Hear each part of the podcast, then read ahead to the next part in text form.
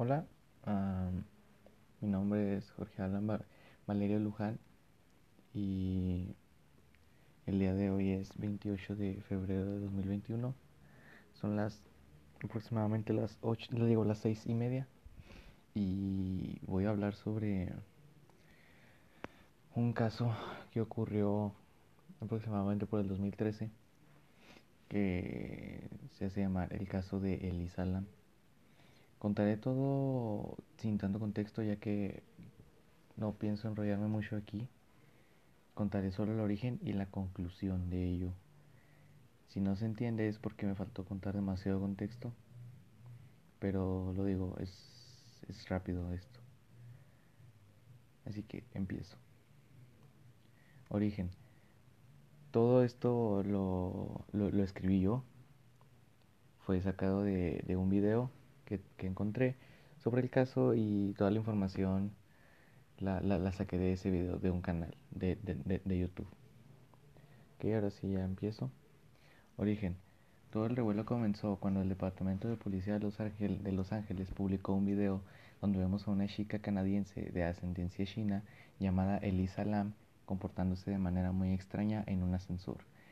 Aquí todo llama la atención desde la fila de botones que presiona al llegar su actitud de paranoia donde pareciera estar ocultándose de alguien, las constantes ideas y vueltas y sobre todo un momento donde pareciera estar conversando con alguien que nunca logramos ver en la cámara de seguridad, que probablemente pudo haber estado ahí a lo lejos del pasillo. La policía publicaba este video con la esperanza de que la comunidad reconociera a la chica que, llevaba varios días desaparecida en la ciudad y que aún movilizando a 18 detectives del Departamento de Robos y Homicidios constantemente, seguían encontrándose con callejones sin salida, a lo que lo convirtió el caso de Elisa Lam como el más complejo y enigmático de ese año 2013, donde un estudiante convencional que por azares del destino había decidido entre todos los lugares posibles hospedarse en el más terrible que podría imaginar. algunos detalles sobre el hotel. Su fecha de apertura fue en 1927 con un costo de 1.5 millones de, dólares, icono de, de, Los Ángeles ya que eso fue ahí. Y estaba encontrada por un barrio que se llama Skid Row. Eh, ese barrio era bastante peligroso en Los Ángeles y por ciertas cosas hizo que mucha gente de ese lugar se hospedara en ese hotel, lo cual hacía bastante mal. Ok. Conclusiones. Digo, se va, voy a contar todo esto sin mucho contexto de la historia. Esto es solo ya lo que ocurrió después. Ok. Conclusiones. Ahora que tenemos mucha más información. Digo, esto lo escribí antes de leer que el podcast tenía que durar tres minutos. Entonces, eh, fácil, si hubiera leído todo, hacía más de 10 minutos, pero no, no, tengo, no tengo ese tiempo, incluso ya me excedí. Pero lo voy a leer tal y como yo lo escribí, ¿ok? Ahora que tenemos mucha más información, podemos entender la horrible verdad, pero todavía nos queda una pregunta por resolver. ¿Por qué Elisa estaba desnuda dentro del tanque? ¿Quién en su sano juicio Haría eso incluso si estuviese arrancando de algún persecutor imaginario. Un estudio publicado en el Diario Personal de Medicina Legal investigó a 69 personas que murieron, que murieron de hipotermia y descubrieron que el 25% de ellas estaban desnudas cuando la temperatura del cuerpo baja. Ah, cuando la temperatura del cuerpo baja mucho, la gente comienza a perder la cordura una vez que el cuerpo no puede seguir resistiendo el frío, los vasos sanguíneos se expanden y la sangre fluye rápidamente creando una intensa sensación de calor que sumando a esta confusión los hace quitarse la ropa irónicamente que, que termina acabando con su vida mucho antes.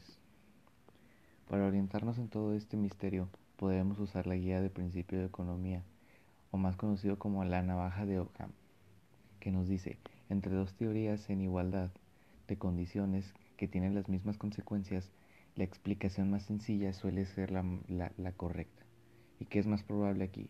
una conspiración en el, en el departamento de policía con decenas de funcionarios guardando un secreto fundamental, un fantasma poseyendo su cuerpo haciéndola creer que hay alguien ahí, o tal vez un brote psicótico que se salió de control y que la terminó haciendo huir por las escaleras de emergencia, resguardada en un estanque de agua que terminó siendo su tumba. Ah, voy a contar un poquito por encima de esto. Ella tenía que tenía que tomar pastillas. Tenía que tomar pastillas ya que tenía una enfermedad que se llama bipolaridad. Ella tenía bipolaridad y eso hacía que se comportara de maneras muy extrañas.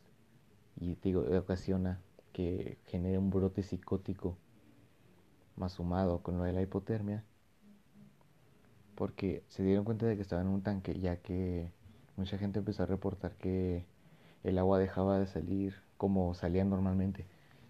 En vez de salir un flujo abundante, salía un simple hilo de agua, bastante corto, y el agua se tornaba un color marrón. ¿Ok?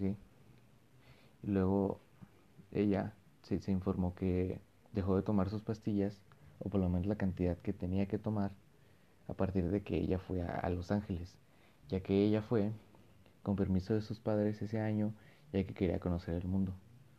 Pero terminó yendo a un lugar que, que no le convenía demasiado. Bueno, yo conté esta historia por encima porque pensé que tenía más tiempo, pero no. Pero igual siento que sí está bien. Contaba por encima, siendo un caso con demasiados que ya lleva muchos años sin poder resolverse y que al final ya pudo de una manera bastante pues decepcionante para la gente que en verdad lo estoy investigando, ya que fue la respuesta más obvia. Si es que te adentrabas a esto, lo podías suponer demasiado fácil. Pero bueno, hasta aquí este podcast. Mi nombre es Jorge Alan Luján y me despido. Adiós.